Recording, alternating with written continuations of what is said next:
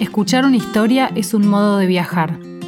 Un cuento nos puede llevar a pasear por paisajes maravillosos, lugares encantados, tierras lejanas sin salir de nuestra casa. Estas narraciones son para todos los niños y niñas que aman las aventuras y la diversión. Podés escucharlas donde quieras o compartirlas con las personas que más te importan. Bienvenidos a Cuentos Fabulosos para Chicos Curiosos. Soy Marcela Klosterboer y hoy les voy a leer Brujas Mellizas, una fábula de Silvia Schuher que podés encontrar en su libro Puro Huesos. Además de brujas, Brugenia y Brujilda eran hermanas, gemelas, dos gotas de agua. Tan idénticas por fuera que a primera vista parecían fotocopias. Por fuera, porque en el carácter eran el día y la noche, la luz y la sombra, las olas y el viento. Brugenia era malévola, bellaca, descortés, deslucida y desagradable. Brujilda, en cambio, era cándida, benigna, sensible, abnegada y generosa. Brujeaban en la misma cueva, atendían a los clientes por orden de llegada, el primero para una, el segundo para la otra, el tercero para la primera, el cuarto para la segunda, etc todo un tratado de democracia brujeril. Pero una cosa era cuando atendía a Brujilda y otra muy distinta cuando lo hacía Brugenia. Si a la choza llegaba un paciente con empacho, Brujilda, con sus brebajes, convertía la panza de la víctima en un paraíso gástrico. Brugenia, en cambio, transformaba al indigesto en un cerdo, como acto de castigo al muy tragón exageraba su tratamiento hasta que el cliente quedaba reducido a la categoría de bestia. Así eran, iguales y distintas, y así se soportaban, porque, por miedo o por respeto, entre hermanas ninguna se atrevía a desafiar los poderes de la otra y viceversa, hasta un día en que esto ocurrió. Un martes 13, a primera hora de la mañana, apareció en la cueva un joven hermoso, con el pelo enrulado, ojos claros y estatura de príncipe. Buenos días, dijo. Y antes de que pudiera continuar, por única vez en la vida, Brugenia y Brujilda estuvieron de acuerdo. Se enamoraron perdidamente del mancebo y cayeron desmayadas a sus pies.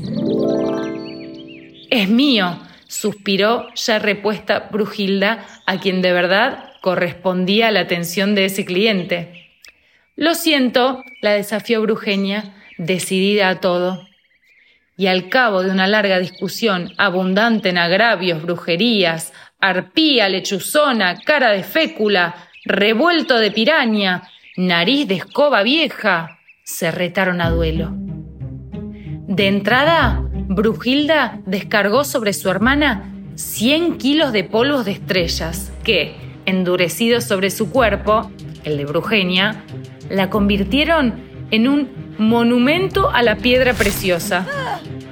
Librada del hechizo y con ayuda de su escoba, Brugenia disparó contra los ojos de su hermana dos litros de leche cuajada que le dejaron la vista a la miseria. Llorando lágrimas de yogur, Brujilda rompió de un escobazo los frascos con veneno de su hermana. Furiosa, Brugenia respondió al ataque desarmando el laboratorio de Brujilda de este modo. Las pociones para enamorar las hizo sopa. Los brebajes de calmar dolores, saliva de caballo enfermo. Las esencias de flor en jarabe las convirtió en laxante. Enojadísima, Brujilda hizo que su hermana se transformara en mariposa. Mariposa y todo, Brugenia logró que su hermana se volviera un jabalí.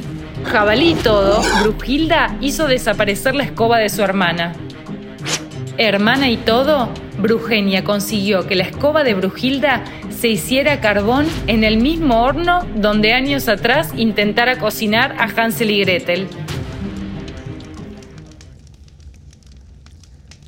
La guerra se fue tornando cada vez más fría, más destructiva, hasta que las hermanas se desaparecieron una a la otra y los poderes se quedaron solos, es decir, sin ellas, es decir, a la buena de Dios, invisibles, flotando por el aire ante los ojos claros del joven hermoso con estatura de príncipe, que no entendía qué rayos había pasado desde su llegada hasta la choza hasta ese momento.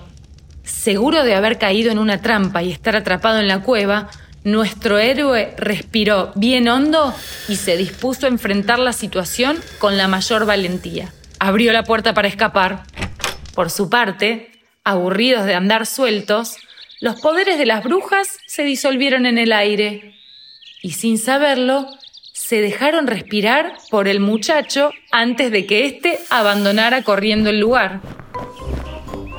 Quizás por eso, el que una vez fuera tan solo, joven y hermoso, a partir de aquel día tuvo épocas de mágica belleza y otras de increíble fealdad.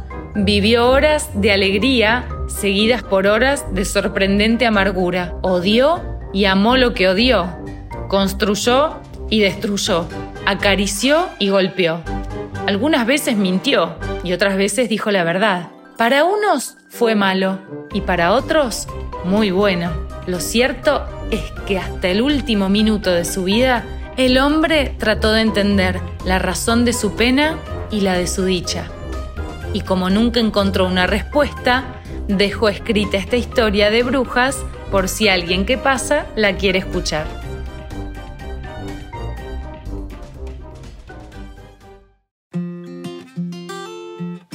Aquí termina esta historia que escuchaste. Aquí termina esta historia que ya sos. Seguí este podcast para no perderte nada. Busca más info sobre este y otros cuentos para chicos en penguinlibros.com.